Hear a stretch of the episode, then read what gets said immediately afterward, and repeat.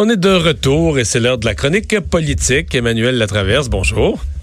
Bonjour. Bon, euh, on vient de parler avec un, candidat, le nouveau candidat vedette des néo-démocrates, et il nous disait, il quitte à l'instant nos studios pour s'en aller vers une assemblée euh, de son chef, parce qu'il y a deux chefs ce soir qui sont dans des, assemblées importantes au Québec. Oui, oui, c'est la, bataille euh, du Québec qui fait rage, je dirais aujourd'hui, demain, en fin de semaine aussi, parce que et Jack Meeting et Andrew Scheer euh, sont au Québec. Et ce qui est intéressant du côté de, de Jack Meeting, c'est qu'on on essaie de renouer avec une euh, de tradition là, qui avait super bien marché pour son sa course à la direction du parti, qui est comme une assemblée publique, mais ça se veut plus détendu, là, tu sais. Mm Trudeau a l'habitude d'en faire. Et, euh, et c'est un format extrêmement bien euh, à M. Singh parce que il est à l'aise, il est charismatique, il est détendu. C'est une façon de le, de le présenter, de le faire connaître aux gens. Euh, objectivement. Son, français, son français est assez bon pour ça, là, échanger avec toutes sortes de monde qui posent des questions euh, variées, un sujet, là. Oui. Oui, c'est drôle. Moi, j'ai fait et M. Singh et M. Euh, Shear en entrevue pour mon, mon podcast, Emmanuel Présente. Et c'est drôle parce que les deux ont un français un peu cassé, mais de la, une manière très différente. M. Singh, il fait des erreurs, mais il a un débit assez rapide. C'est juste qu'il passe par-dessus ses erreurs, tu sais. Et donc, euh, euh, ça, ça, donne un débit presque normal quand il parle français, alors que M. Scheer, ça veut dire que ça va avec sa personnalité conservatrice, il est beaucoup plus prudent, plus méthodique pour essayer de faire des essayer d'éviter les erreurs et les anglicismes. Alors, ça donne un, débit un peu plus cassé, là, mais j'avais à donner élan. Je pense que si j'avais à donner une note, je pense que M. Singh parle un petit peu mieux français que, que M. Scheer même. C'est assez remarquable. C'est quelque chose que les Québécois connaissent pas vraiment de lui. Là. Ouais. Donc, euh, de façon générale, euh, tu penses que ce format-là peut le, peut le servir, peut bien le servir? Oui, très certainement. Surtout que c'est pas, comme je disais, c'est pas la première fois qu'ils en font, mais là, on est en veille de campagne électorale. Donc, ce genre d'événement-là va être couvert. Et l'idée, le, le pari dans ce, dans ce type de rendez-vous avec l'électorat, c'est de créer un moment, hein? C'est qu'il, se passe quelque chose, c'est qu'il y a une rencontre qui crée, une espèce de, d'étincelle, de magie qui permet, euh, après ça, surtout beaucoup d'être distribué sur les médias sociaux, d'être joué à la télé pour réengager l'électorat à l'égard euh, du NPD, là, parce qu'on s'entend. C'est plutôt euh, désastreux là, malgré euh, l'arrivée de Monsieur euh, la tulipe dans le tableau là. Ouais, mais juste un petit mot sur parce qu'on a on a commenté ça pas mal cette semaine le passage c'est 14 candidats du NPD qui s'en allaient avec les Verts il y, a comme du mou là-dedans. Les Verts sont en train de recevoir une espèce de de, de, de, boomerang. Là, pour une part... ouais. ouais, parce que, exemple, je, lisais, je sais pas dans quel média j'ai vu ça, mais je voyais qu'il y en a un, un francophone d'ailleurs, qui dit, moi, ils m'ont appelé. Euh, à la dernière minute, puis je j'y ai réfléchi, puis finalement je leur ai dit j'embarque pas, puis son nom était dans le communiqué comme quoi il changeait de camp. Comme si les Verts ont ben en bon français, on cochonnait ça un peu cette annonce là là. Ben, ont cochonné ça. Je pense que ce qui a fait très mal, c'est qu'un des candidats euh, provinciaux démissionnaires du NPD a dit, dans le cadre de ce point de presse-là, a dit en entrevue que, bon, de un, euh, ils étaient très en colère. M. Singh n'était jamais allé faire campagne au Nouveau-Brunswick et il avait jamais mis les pieds comme chef, ce qui est sérieusement une erreur impardonnable. Parce que l'NPD a déjà eu des sièges au Nouveau-Brunswick. Ben oui, ils vont godin, euh, on souvient. Ça, c'est impardonnable. Mais il est allé jusqu'à dire aussi que la réalité, ce qu'ils entendaient sur le terrain, c'est que le turban, ça passait pas, les gens étaient pas réceptifs. Alors, ça a comme donné un espèce de de relents de, de racisme et d'intolérance, tu sais, de la part de ces de ces candidats-là qui ont comme soudainement eu l'air un peu toxique pour euh, pour le Parti Vert, qui a pris à se dépatouiller là-dedans, à dire non non mais nous nous ne tolérons pas le racisme, puis là le le, candidat Rick Richardson qui se dit, dis-moi, c'est pas ce que moi je pense, mais c'est ce que les gens disent. Dans, à placer dans la chronique des annonces ratées là, qui se qui se détricotent très très rapidement. Ceci étant dit, ça fait un peu mal au vert pendant 24 heures, mais ça règle pas les problèmes de Jack Meeting au non, Non, non, non, non, non, c'est ça. Non, non, c'est ça. Parce que je faisais, euh, je suis un peu geek, là, comme tu sais, puis euh, je suis en train de faire ma préparation électorale aujourd'hui, cet après-midi. Écoute, au Québec, là, j'ai calculé qu'il y a 39 comtés qui peuvent changer de main. Il y a 16 courses à trois, dont plusieurs sont des comtés de NPD.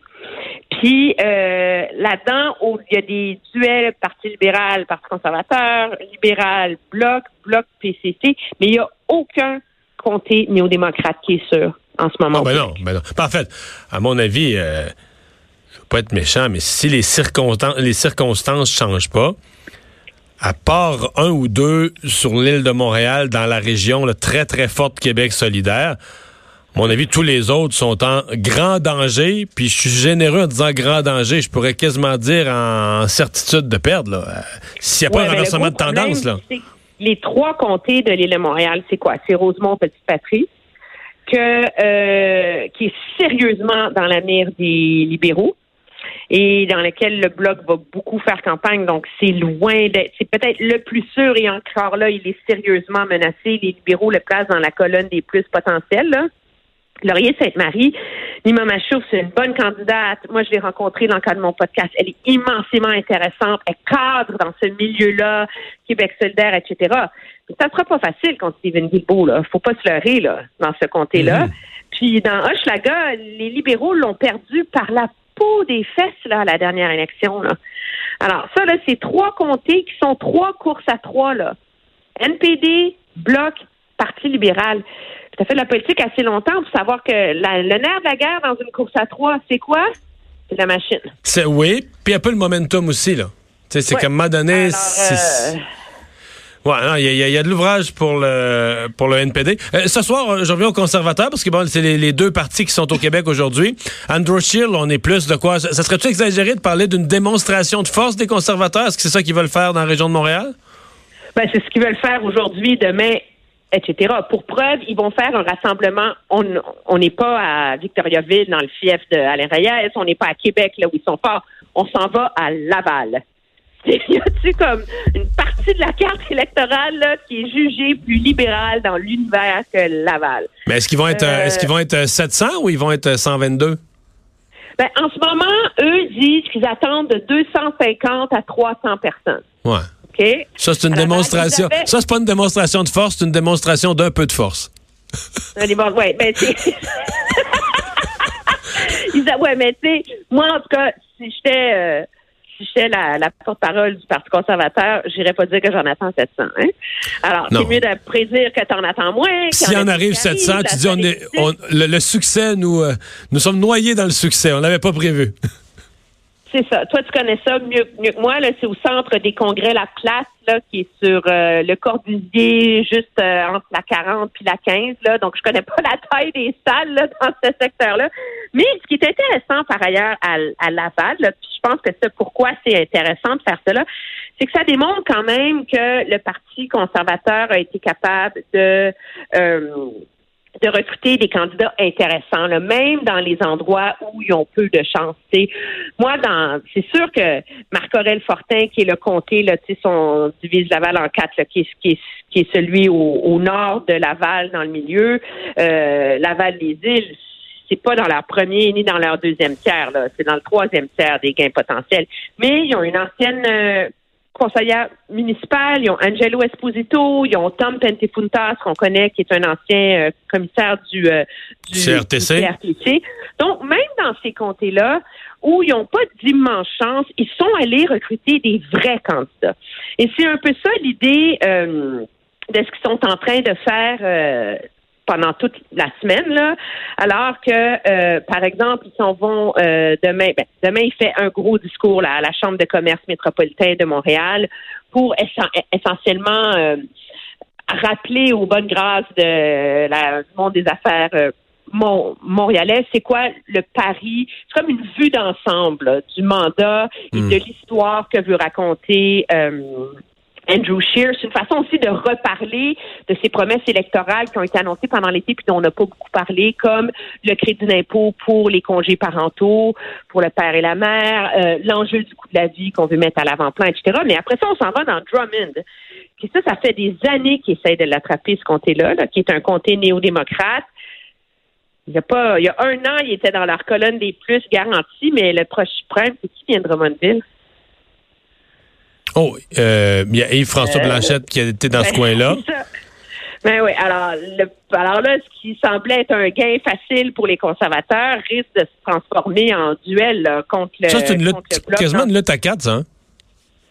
Quasiment. Mais il n'est pas dans la, il est pas dans la colonne, en tout cas, moi, de ce que me disent les organisateurs libéraux. Il n'est pas dans ceux qui sont vraiment euh, évidents pour eux. Non, mais ils avaient pas, les libéraux étaient passé proche de le prendre la dernière fois quand même. Euh, Parlons-en des libéraux euh, qui veulent prendre des comtés ici et là, mais qui, pour l'instant, signent des chèques pour garder la population de bonne humeur.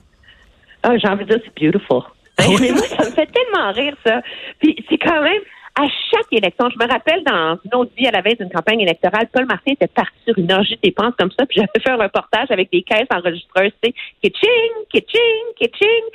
Euh, les libéraux sont en train de dépasser toutes les tous les records là depuis le début du mois d'août. On n'est pas comme à l'époque de Stephen Harper.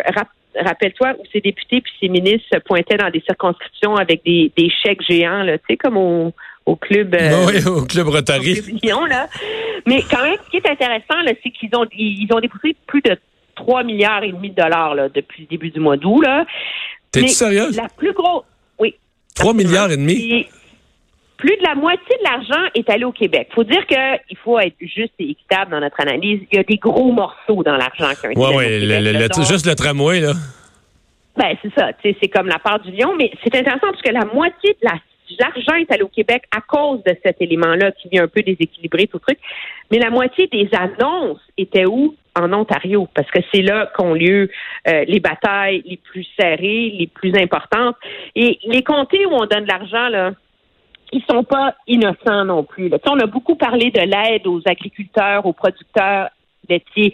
Mais on est allé aussi peut-être plus discrètement dans la prairie, finalement, donner 120 000 à un agriculteur pour lui donner un petit coup de pouce alors qu'on craint la montée du Bloc québécois qui présente l'ancien euh, député péquiste à l'intérieur.